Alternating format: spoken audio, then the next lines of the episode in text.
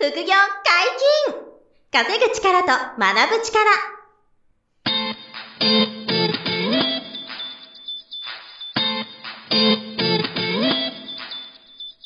この番組は稼げるようになりたいを叶える副業アカデミーの提供でお送りいたします。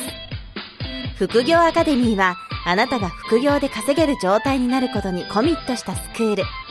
初級コースから上級コースまで様々なジャンルの副業ノウハウを学んでいただけます詳しくは副業アカデミーで検索くださいこんにちは、小林正宏です。山本博史です。よろしくお願いします。はい、よろしくお願いします。本日もゲストに来ていただいております。副業アカデミー株式投資講座の講師、山下圭先生です。よろしくお願いします。よろしくお願いします。はい、よろしくお願いします。あの、前回から、はい久しぶりにね、ケイ君に登場していただいてますけれども、あの、前回の音声ね、ぜひ最初に聞いてほしいんですけども、うん。なんか日経平均が、あの、まあ、この収録時点だと3万3000円をもう抜けてるんですよね。はいはい、はい。で、それは、あの、もうとてもわかりやすかったと、うん、ケイ君から言わせると。うんうん2023年。で、これは、あの、中央銀行の、あ日銀の方針とか、はいいろいろ考えたら、まあ、すごい簡単だったっていう、うんうんうん あっさりそういう話が出てて、でその大きな流れとかをね、掴むための、その、情報を取る感度みたいな。話とか、ちょっと、あのね、すごい深いレベルの高い話だったんですけど、ぜひ皆さんにそういった感度を持っていただきたいのでね、うん前回の音声も聞いていただきたいなとはい。よろしくお願いします。と、お願いします。で、今回は、あの、今、えっとね、どうでしょうね。まあ、あの、毎月、えっと、新しい受講生さん来てくださるんですけど、うんまあ、500名とか、うん。それ以上の方が、あの、ケイ君の株の講座で受講してくださっている中で、はい。もう6年ぐらいやってもらってるんですよね。うん私と一緒に。うん。で、えっと、おかげで、その、すごく結果出す人も増えてきているということで、はい。えっ、と、まあ、お名前はもちろん、あの、出せないんですけど、どういう実績が出てるかとかっていうのも、ちょっとケイ君に聞いていきたいなと、思ってますというところで、で、どうですかね、ケイ君的にその、最近受講生さんで、あの、すごいこう、まあ、金額的な成果もそうですし、うん。あの、その人自身の成長でもいいんですけど、実績、伺いたいな。うん。まあ実績はなんか結構出てる人が多いなっていうのは、あ思ったよりね、多か、多いな思ったより多いと。うん。うん。うんと、あとね、その、まあ、これはちょっとね、僕の目線なんですけど、うん。その実績の出し方っていうのに僕は、まあ講師としてね、うん見てるんですけど、うん。まあただお金増えてるっていう人もいれば、うん。うんと、その増え方っていうのを僕は結構大事にしてるんで、へーあの増え方。はいはだから、運要素が強かったい。り、うん。うん、ハイリスクな投資をして増やしてるように見えたりすると、別にそれはうん増えたからいいけど、うん。っていうだけの話であって、うん多分それで負けちゃう人も結構いるわけですよ。うんでもそうじゃない増やし方をしてる人が、うんここ最近すごく増えてて、うん。で、それがいいなって思ってなるほますね。ど。この6年やってて。うんいや。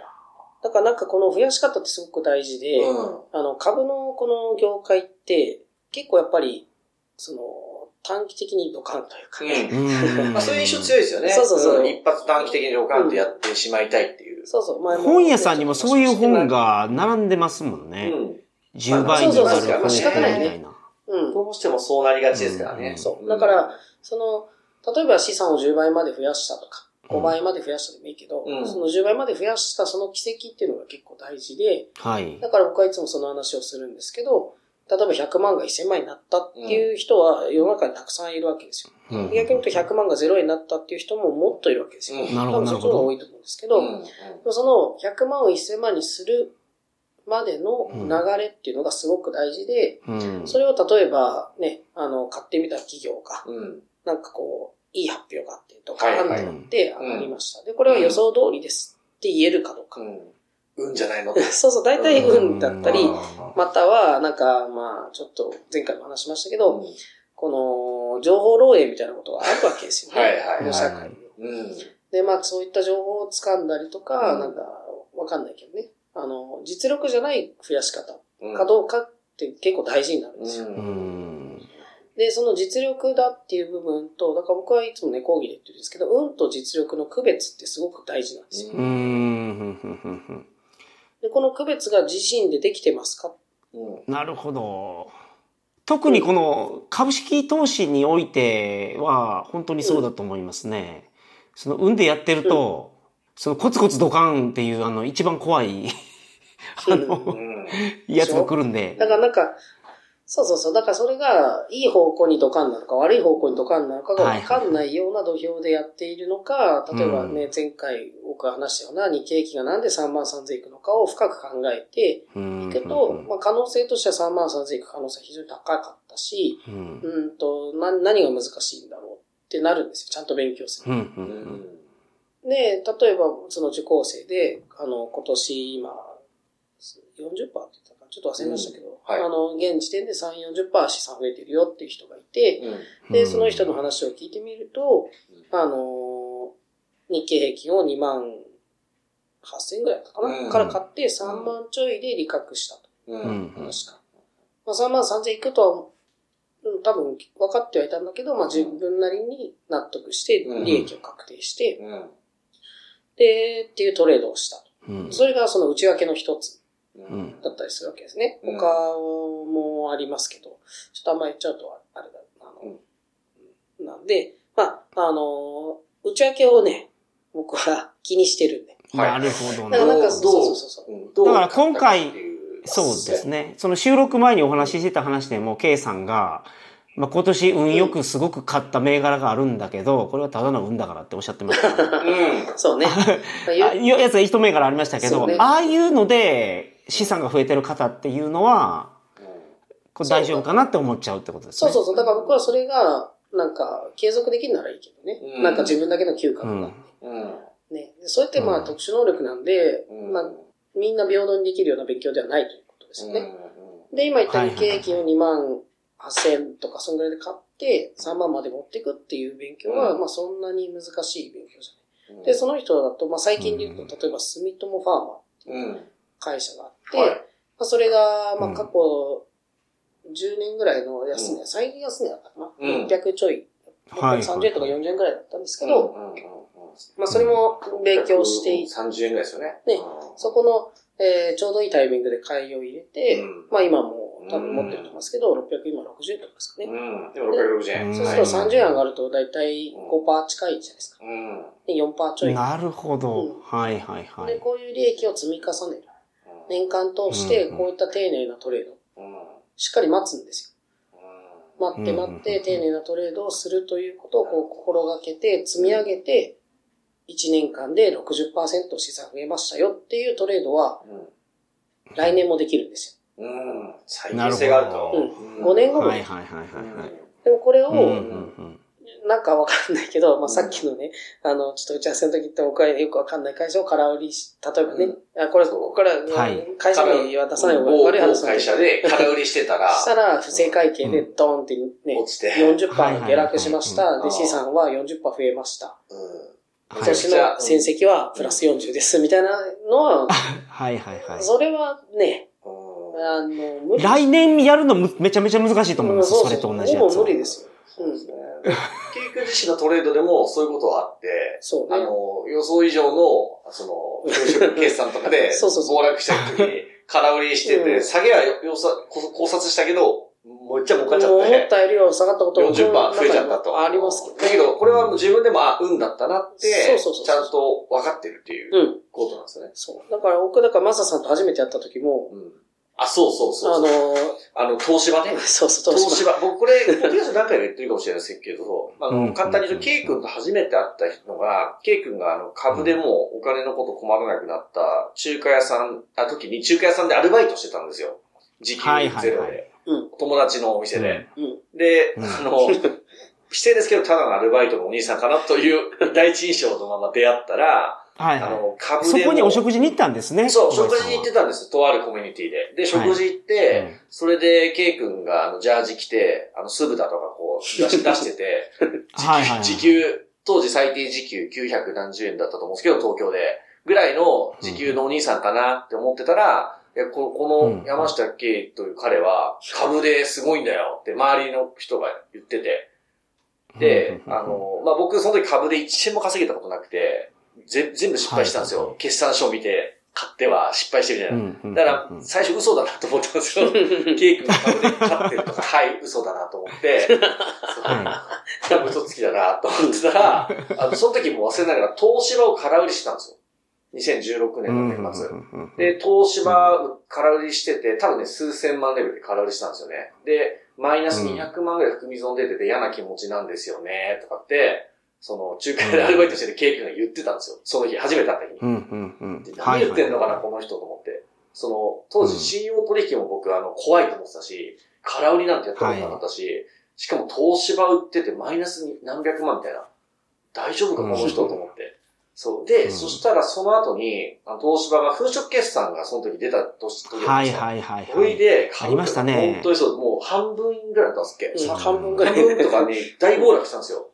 で、それが本当にそれケイ君が空売りしてて聞いた1週間後とかに、確かそうなったんですよね。それで、はいはいはいはいあの、ザッでケイ君と LINE で繋がってて、あその初日にすごい、あの、面白い話をしてたから、もう午前様になって、ケイ君と LINE 繋がってたんで、後で聞いたんですよ。東芝下がりましたね、みたいな。で、うんもう、金額言うとあれですけども、千何百万ぐらいプラスだったんですよ、ケイ君のその、ワントレードで。はいはいはい。めちゃくちゃすげえな、みたいな。ワントレードでこんなに稼ぐんだ。ああの人本物だったんだ、みたいな。思った時に、そう、僕はその時まだ分かってないんで、全部狙い通りだと思ったんですよ。そのケイクのその東芝の大暴落の売りを全て見抜いて取ったんだと思ったんですよ。うん。だから超すげえと思って、あの、また会いたいって言って、あの、親子丼とかなんか、お昼食べ、食べましょうみたいになって、あの、そっから僕、ケイクに株教えてもらう、あれが始まったんですけど、ただ、はい今、ケイクが言おうと思ってたのは多分その、運、運もあったんですよ。その東芝のうん粉飾決算っていうのは知らないわけで、ただチャートを見て、あの、まあ8%とか、あ下がるかなと思って、いつも通り空売りしてたら、あの、か株価が半分、半分、半分になっちゃって、運よく1700万利益出たみたいな。で、僕はそれが分かってないんですよ、その違いが。だからすげえみたいな、ケイ君教えてくださいみたいな、そういうレベルだったんですよね。うんそう。だからこれがケイ君の中ではまあ、運なんだけどなっていうのもあったわけですそうそうそう東芝の空売りがうんうね。すすごかったんですけどね、あの時のインパクトがうん。僕からしたら。いや、それは衝撃なんじゃないですか、その中華屋で、あの、ジャージ着てる兄ちゃんに、そう。東芝空売りしてるって。それそう、まず、うん。中華屋の兄ちゃんがその、東芝空売りしてるって聞いたら、ちょ意味わからない。東 芝いやでも、マジですごくないですか？いきなり。いや、あの、粉飾決算が出る前ってことは、あの、粉飾決算から東芝崩れていったイメージがあるので、なんかうん、ネガティブなニュースなかったと思うんですよ、あの前。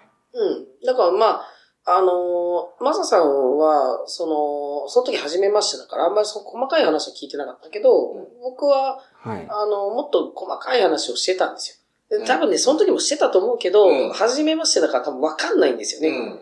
僕はもう分かそうそうそう僕は分かってないと思いますね。でいろいろ教えてもらいましたよね。そうそうそう。確かに。470円ぐらいだったんですけど、僕は400円ぐらいまで下がったらいいなって思って空売りしてたんですうん。はいはいはいよ。。調子が良ければ。もうこれいつも通りのね、そうそうそうそういうトレードだっただいたい2、3週間かけて、そこぐらいまで下がるのが僕のトレードだったんで、でその間になんか急にニュースになってバコーンって落ちて、うん。で、3日ぐらいで250円とか、うん。300円以下に以下なんですよね。なって、うんおっとっていう感じでしたけど、でもそれは運なんですよね。うん。運なんですよね、そこはね。うん。振り返ると、あれしかも、ちょうどマサさんの誕生日らへんなんですよ。そう、12月の、そう、まさに、もう誕生日も近いんですよね。近い。そはい15ですよ。僕12月12なんですよ。12ですね。そうそうそう。あの、僕は14なんで。あ、14ですよね。そうそうあの辺でバーンってそうそう。そうそうそう誕そう。生日プレゼントそれ、すごくないですか？僕12月13なんですよ。あ、そうそうなんだ。マジですか？え、山田さん13、初めてじゃあ、繋がりた。あ、じゃあ、ましたね。12、13って繋がったんだ。うんどうでもいい話ですよ。聞いてる人から。え、初めて知った。あ、そうなんですか。はい、びっくりしました。ちょうど入れるなっていう、うん。そこに。間に入ったみたいなあち。ょうどよかったですね。なんか。うんでも、なるほどそれで、そうう、んあの時のね。まあね、だからなんかそういう、まあちょっと話を戻すと、やっぱ運を、うん。が、いいことも悪いこともやっぱりね、うん投資をしてるとどうしても起きるんですよ。起きると。ね、すごい運が悪かったなってことも、まあ起きるわけですよ。うん。だからなんかその辺の区別うん。ですね。実力としては、じゃあ普段何してんのっていうとこが大事で、ねうん、最近も僕はその、うん、まあ、それこそだから6年ぶりに同じようなことが起きたんですけどね。うんたまたま売ってた、うん。あ、さっき言ったあれですよね。某銘柄で。そうポンって10%ぐらい下がってくれたんですけど、うん。でもそれはね、うんまあ、あんま実力だと思ってないし、うん。まあ、そういうのは、まあ、ラッキーだとは思うけど、うん。いらないってわけじゃないですよ。全然もうしっかりもらえますけど、うん。あ の喜んで利益そうそう、ありがとうございます。するけど。ですけど、でもそれが自分のトレードじゃないから、うん。だから僕はだから最初にマサさんに会った時にもその話をしたんですね。だからそれをね、うん。あの、通常のトレードだと思わないでほしい。うん。なるほど。だか。らちゃんとそうしたトレード。そうその後あったらそれ言ってました。そう。うん。あれは本当に、なんて言ったの？し、一生に一度4分の1世紀に1回とか、かそんな、なんかすごい極端に、もう長年やってて、うんめったにないよ、あんな東芝みたいな、時価総額のでかい会社が株価半分になるなんて、うんめったにないですからね。っていうのね、後で聞いたんですよ。うんあ、そうか、みたいな。うんね僕もなんか一生で一回しかないかなって思ったら、うんこの間ちょうど2回目を、数ヶ月前ですけど、あ生涯に1回、あ、はいはい2回目あった。うん、来たっていう。またなるほど。うん。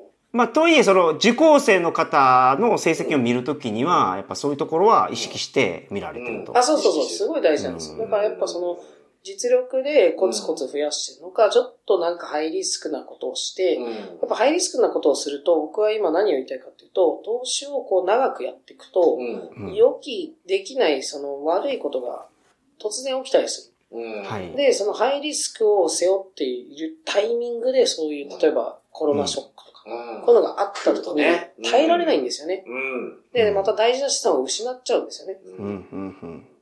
大きく。で、それを取り戻すって実はすごく、うんね、あの、うん大変だ大し、変ですからね。はい。精神的にも大変だし、うんで、僕は、あの、そもそも設計が、その、要は、5年間でがっつり稼ごうとかそういうのじゃなくて、うん。コツコツ自分の資産を、えー、10年目も20年目も自分のペースでストレスなく増やしていきたい。うん。だから短期的に100万を1億とかそういうのはもうそもそも求めてなくて、うん。はい。実際に、じゃあ運用資金1000万あったら年間で、まあ、例えば30%から60%を目指そう。で、その30%から60%の内訳がハイリスクなトレードじゃなくて、うん。えっ、と、ここだなっていうチャンス。あの、まあ、前回ちょっと話しましたけど、例えば僕はね、味の素のあのタイミングで買って、じゃあ5%資産を増やして、で、その後東方ガスもなんかそういういいタイミングで例えば買ってとか、なんかそういうので、まあ、あの、年間10回ぐらい、ね、そういうトレードをすると5%なんでね、複利で70%ぐらいいくんですけど、うん。まあ、それを全力で毎回買えるわけじゃないから。ね、そういうのも含めて、じゃあ、そのトレードだけでもうん。半分だとしてもね、35%とか、うん。ね資産が増える。いや、凄まじいですからね。でそれも、それがでストレス。なくてね、うん。それがいけるんだったら、僕はそっちの方がいいかなって。やっぱ株で、なんかヒヤヒヤとかなんしたくないし、うん。うん。しないものですよ。ちゃんと勉強したら。しない世ポジションの中の多くの株式投資家はヒヤヒヤしてますからね。そうそうそ 実際は。そうそうそう。うんここに違いがありますよね。うんそうなんですよね。なるほどね。なるほど。ど。あれ、某、えー、九州エリアとかにの生徒さんとかでも、うんあの、すごい成績出してる人いますよね。うん。そうですね。もう、ちょっと細かく、まあ、500万ぐらいの、あの、資金が、もう、えっと、4倍、5倍になってるみたいな。うんそんな人とかもまあいますね。うん、全然いますしね。でも、内訳聞いてみて、やっぱ丁寧な。ああ、やっぱりトレードしてる人もね。うんもうそそうの任せトレードではなくっていうことなんですよね。すごいいいなって思うんうんですね。これって、あのー、生徒さんそれぞれ、その、まあ、基本的に同じようなテクニックとか思考を学ぶじゃないですか、ケイ君のところで。で、みんなそれぞれ、いや、今のおっしゃる、その、運じゃない、いい利益の取り方っていうのは、うんそれぞれ違ってくるっていうことになるんですか？最終的に。まあ、得意な似てくるんじゃないですかね。あ、に似てきますね、やっぱり。り大体同じようなところで入って、同じところでリリグってるな、みたいなうん。風になってくる。なりますね。うーんだからなんか、あのーその僕のその理論っていうのを理解すれば、うん。買うべきところなのか、売るべきところなのかっていうのが理解うん。できるんじゃないかな。まあ、例えば、年、さ、あの、前回のね、あの、話で言うと、うん。味の素を年末に、あ、ね、年始に買ったわけじゃないですか。で、現状今味の素って、もう5800円とかぐらいなんですけど、うん。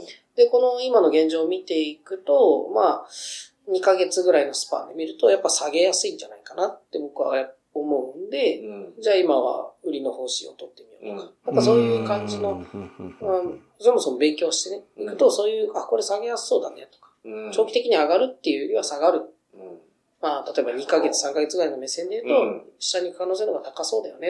っていうのを見極める訓練をしてるんで、うん。だから、まあそのタイミングっていうのは似てくると思うんですよね。うん。うん。うんで日経平均も3万3000は目指すと。で、3万3000以降はちょっと難しいから、うんひとまず、うんとよくね、うんあの、一般的な言葉で言うと調整が入るっていう単語があるんですけど、あれはね。あの、もうちょっとちゃんと勉強したらわかると思うんですけど、うんまあ、あの、要は、えー、中央銀行にはもう目標があって、株目標株価って絶対あるわけですよ。うん。でその目標達成したら、じゃあ次これやってみる。う。ん。負荷かけていいかどうかっていう調整をしてるはずなんで、うん。負荷って何かっていうと、例えば金利を上げると。で、前回は0.25から0.5にうん。長期金利上げたと思うんですけど、じゃあもう一段これ上がってんだから、上げてみようってなると、まあ一時的に株価は下がる傾向がある。と。例えばこういう流れがどこかで起きてくるんですよ。うんだから3万3000だったらすぐ利上げとかそういうことはないだろうけど、うん。やっぱり様子を見てどこかでそういった発表があってもおかしくない。かそんな気がしますけどね。なるほどで。そういう流れっていう空気を読むっていうのうんを日頃から練習してると、はい。あの、まっすぐ上がらないと。うん株価はまっすぐ上がる。うん。一旦上がったら調整。で、その訓練をしていくっていうのが、うん今この勉強で大事なこうんなるほど、なるほど。と。うん。うんこれはやっぱり勉強して、あの、デモトレもやったり、まあ、毎日こう株価に触れたり、うん今のその中央銀行の方針とかそういうのも触れていく習慣を身につけると、だんだんそういうあの大きな流れがこう見えてくるようになるっていうことなんですかね。そうそうそう。本当シンプルなんで。うん。うん、そうね。日経平均って僕いつずっと16%と8%の法則ってはいはいはい。うん言ってたんですけど、うん16%上がったら止まるんですう。うん。基本。うん一旦。一旦止まると。今ちょうど16%が3万3000円くらいなんで、おー、そうなんですね。なるほど。さらっとすごい重要なこと言ってますけど。すごい重要なことを言ってますよねうん。まあ見てみてください。実際ね、あの、これ暗記してもいいけど、暗記だとよ何をどうしてるかわかんないから、うん。日経平均過去をバーッと見てってもらえれば、うん。8%、16%の法則っていうのが、うん。なんとなく、あ、本当だ。じゃあ8%下がったら買ってみようとか、16%上がったら売ってみようとか、うん。下に16%下がったら買ってみようとか、うん。っていう感じですかね。ん。うん。多分これが通用しなかったのって、うん。東日本大震災。ああ、なるほど。うん。と、まあコロナショックがまあ若干、16%が2回下がったんで、16%、16%って下がって32%下がったんですけど、うん。まあそれぐらいしかなないるほどですね。あの、そういう予期せぬ大震災とか、コロナショックみたいな時に、あの、は、ある意味、運を、逆の意味で運が悪かったなっていうんで、こう、損切りしたりとか、食らっちゃうことは、あの、時々は、やっぱ訪れるまあわけですそれでも絶対ありますからね。これは必ずやってて、やっぱ日本に住んでて地震の影響ないってことはないだろうから。うんそうですね。大地震ありえないですもんね。うん僕が生きてる間でももうすでに何回も、うんこの30何年で何回も生きてるから。うんまあ、それはもう仕方ないものとして、うん。あんまりそのことばっか考えちゃうと、うん。あの、日頃頑張れなくなっちゃうから。うん。とにかくやれることをやって、その中で、まあコロナショックなんて結構わかりやすかったですけどね。うん。あのーなんていうんだろう、やっぱ中国でどうのこうのとか言ってる3ヶ月後ぐらいに結局日経平均って30何パー落ちてるんで、うんうんまあああいう社会の状態で買い一点張りにしようっていうのがね、まあ、すごく非常識なね、投資だとは思いますけどね、僕はね。大したことないって思うのは個人の自由だけど、うん。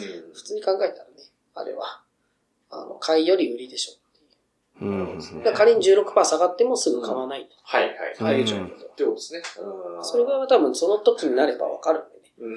まあそういう訓練をしとけば、うん。まあいいんじゃないかなって気がします。なるほど。生徒さんの実績がね、だいぶこう出てくるようになってますけど、うんあの、なんていうまあ個人差があると思うんですけども、なんていうんですか、どれぐらいこう触れていると変わってくる傾向となんとなくあります？うーん目安ね、僕はね、僕の感覚ですけど、やっぱり2年ですね。2年。2年勉強して、うんやっと、なんとなく掴んできたかなっていう人が今いるイメージですね。。結構そこ大事で、うん。やっぱその、2年間なんで必要かっていううん。と、テクニックみたいな勉強は、人によっては半年とか3ヶ月でできるんだけど、うんその、相場の、現場の勉強ってなかなかできないんですよ。これですね。うん例えば、ロシアの戦争うん。とかね、最近のことで言うと、うんなんかそういうのがあったりとか、あの、中央銀行の総裁が変わるとうん、うか、ん。あーなんかこ一年通していろんな出来事を経験、現場で経験しなきゃいけないんですよ。で、このリアルな経験っていうのは、飛び級がないんですよ。確かに。現場で経験するしか経験するしかないですね。そうそうそう。あの、スシローの事件が起きた、起きた時とかに、すごい動いたじゃないですか。ああいうのがあると、ああいうのを実際に経験して、その、なんか、自分のものをしないといけない。わかんないです。それは、スシローさんの件はちょっと僕わかんないですけど、僕はだからそういうの、仮にニュースになったらもうその株も見ない。うん。いや、なかなかね、話題になっちゃうから。あ、やめとこうやめとこう。こういったことは関わらない。その、会社がいいか悪いか置いといて、僕は関わらない。はいはいはい。っていう感じですね。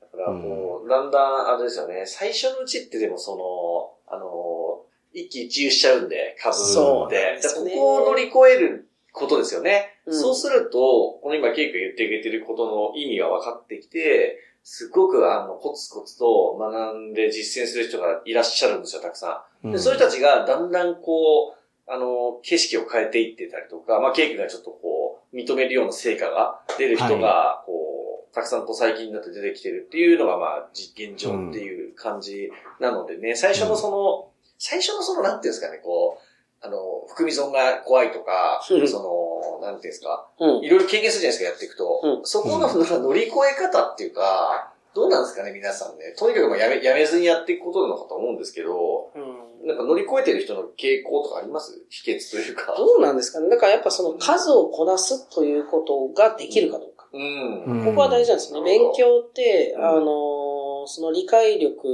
も必要かもしれないけど、その理解するには絶対、絶対的に数をこなさなきゃいけないんですよ。数が必要と。だからなんか無意味のような、これ何の役に立つんだろうっていうようなことを僕らやっぱやるわけですよね。その時に頭使いすぎて、いや、これは2回で覚えたいとかね。わかんないけど、こういった作業は2回でやりたいとか。なんか昔ちょっとあったと思いますけど、寿司屋の修行はなんか長すぎると。だ誰か言ってたと思いますけど、あれはその人の主観であって、実際は多分必要なんですよ。どれぐらいですか、寿司屋の修行で5年とか。まあ5年が、あれですよね、よく言われるのが。指摘があったんでしたっけね。5年間修行して、5年間義理を。はい。ね。えー、恩を返してみたいな。恩を返して。10年で1年。10年で1年。でもまあまあまあ。それぐらいかかるでしょうまあ、なんていうんだろうね。うん。まあ僕はそれは、ななんていうんだろう、それを乗り越えて独立した人と、2年で技術だけ盗んで独立した人は多分全然違う世界。なるほど。まあ確かにそのお寿司の握り方は分かっても、お店のマネージメントの方法とか、清掃の方法とかは、そこのお寿司の握り方とはまた別のところですもんね。そうね。だから、そういう感じですよね。だから現場でしか経験できないことの経験が浅いと、本番ってやっぱり難しいことが多いんですよね。だから株のこのトレーニングっていうのも、すごいこう、いい環境で深化ではできるとは思うんですけど、あっという間に実力はつくんですよ。あっという間に。わかることってすごく増えるんですよ、知識が。あっという間に増えるんだけど、その現場の運用能力っていうのはまた違うことが多いんですよね。で、それを手取り足取り教えることはやっぱできないんですよね。うん、一緒にこう経験しながら。うん、一緒にこの相場を歩いていくしかないんですよね、そこは。これからも多分何か起きますよ。わかんないですよ。そのいいことも悪いことも必ず起きるんだけど、起きるたびに、じゃあ冷静に一緒に考えてみよう。でそういう習慣を一緒に身につける。現場の習慣っていうのは多分ね、個でやるのはなかなか難しいと思う。うん、あの、まあ、やれなくはないと思いますけどね。うん。まあ、難しいですね。難しい、かなり難しいから。そう思いますね。うん。僕はなんかそういう期間っていうのは絶対的にみんな必要だなって思ってます、うん。大体それがやっぱ2年かなと。2年、2年相場を見た。この、例えば勉強した目線で2年間その相場を見てきたかどうか。うん。めっちゃ大事なので、やっぱその、ね、勉強してすぐなんかこういう心理更新数えられたとか、節目は勝った、よし、明日からやってみよう。まずうまくいく、ね。やっぱ現場をどれだけ経験してきたか。あ、こういうことが起きるんだなっていう体感をして、そこで自分なりに考える時間。うん、それはね、やっぱ必要なんで。深いんでね、意外と。表面、表面で見るより意外と深いんで、その深みがわかるようになったら結構安定してくる。で、やっぱその受講生を見てると、そういうのが理解できるようになってる人は、すごくこう安定したトレードをしてるし、なんか、まあこれといって、ね、あの、と毎日なんか緊張します。怖いですとか、なんかそういうことはまず言わないですよね。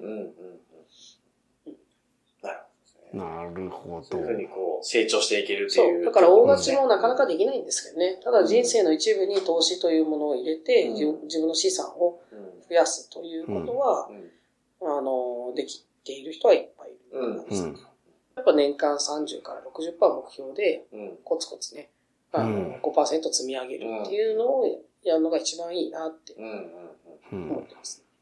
なるほど。年間30から60%。うん。もう十分すぎるパフォーマンスです そうそうですよね。あ、そうですね。月5%。さと結構言うんだけど。月5%。うん、うん、なるほど。そうですね。で、60、単利で月5%で60%。だからすごいことですよ。もうこれだけで。これで人生はね、上がっちゃうぐらいのレベル力ですけど、はい。まあ、その1、ね、1日2日でバッといくものじゃなくて、そう、やっぱりね。資産もね、そんな、なんか最初から1000万以上あれば、確かにそれで十分な人もいるけど、大体はね、100万、200万から始めるから、そうですね。それを5年繰り返すと、やっぱ運用資金っていうのはだいぶ多くなって、ね、その買った分全部使ってたらちょっとあれですけど、まあ、コツコツ増やして、例えば2000万ぐらいの運用資金になった時に、その安定したトレード、日経平均とか、そういう大きくガチャガチャいかないようなトレードで、えー、5%積み上げるっていうのはもう結構大きいんじゃないですか。大きい生活にね、そんなに。2000万の5%だと100万か。100万ですかね。月5%だったら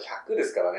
うん。これはもう生活できるレベルっていう当たり前ですけど。まあ、ね。それで足りない人はちょっとまあ生活 水準そうそうそう。違う話になるんでね。うん。あの、まあでもなんかそういう。そうですよね。そんなか僕はそんなイメージでね、あの、を持ってほしいし、みんな。うんだから短期的にドカンって1000万稼ぐとかは、うん、嬉しいけどね。うん、嬉しいけど、うん、それで株やめた方がいい。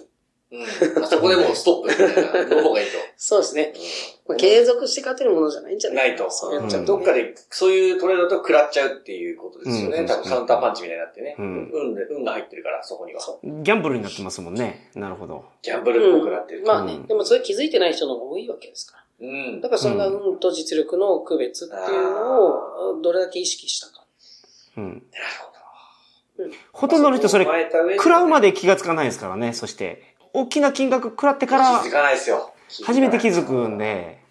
そうそうそう。まあ、気づく。食らっても気づかないんじゃない僕の感覚ですけど。食らってもまあ大体は気づく。なるほど。もう一回やればまたうまくいくんだっつって、またやっちゃうっていうか。だってマサさんと最初会った時にね、マサさん株食らったわけじゃん。そう、めっちゃ負けてましたからね、僕。で、食らって自分の本にめちゃくちゃ株の悪口書いてます。あ、そうそう、そう。あの、株、僕一冊目そう 書いてる時にケイ君と出会ったんで、はい、株式投資は再現性ないから稼げないから、はい、やらない方がいいって書いてたんですよ、本に。で、で私ももう何百万どころか、だいぶ損したんで、はい、書いた時にケイ君のさっき東芝の話が、まあ、目の当たりにして、教わり始めたんですよね。なるほど。で、消したんですよ、僕。株式投資は稼げないっていうのは僕の方向性が間違えただけだったっていうのが分かったんで、消したんですよね。はいはい。株も一つの手段として、そう可能性あるっていうふうに考えたっていう。そう。あれ、あの前後の。そう。マジで180度変わったから、うん、株についての認識が真逆になったんで、僕としては。なるほど。面白かったです。えー、めちゃくちゃ株ダメって書くじゃんって。最初やった時。え、めっちゃ株の悪口そう、下書きをね、そう、ケンが見た時、そう、それを慌ててね、編集したんですよ。僕が間違ってましたっていうことで。でも、でもそういうもんですよ。だからやっぱり、自分の感覚でしかやっぱね、うん、普通はやれない。そうなんですよ。うん、本当にそう。自分の感覚でしかね、そうできないから。うん。まあでもこういうお話が、あの、リスナーの皆さんの一つのきっかけになるかなと思っているので、はい、まあぜひ、あの、ケイクの話はもう少しいろいろと、まあセミナーもいつも、あの、やっているので毎月、はい。福井アカデミーのあの、セミナースケジュールから、うん、山下圭さんのあの株式投資の無料セミナー、ぜひ、対面もコロナ落ち着いてきたんで、再開しているのと、はい、あとオンラインでもですね、うん、えっと、ご覧いただけるものを用意しているので、そこを見ていただくと、あの、またいろいろな、えっと、ケイクの株の世界がね、体感して、体験していただけるので、ぜひチェックしてもらえたらと、はい、思っていますね。はい。よろしくお願いいたします。本日もお疲れ様でした。はい、ありがとうございました。副業解禁稼ぐ力と学ぶ力、そろそろお別れの時間です。お相手は、小林正宏と、山下圭。山本博史でした。さよなら。さよなら。さよなら。この番組では皆様からのご質問を大募集しております。副業に関する疑問、質問など、副業アカデミーウェブサイト、ポッドキャストページ内のメールフォームよりお送りくださいませ。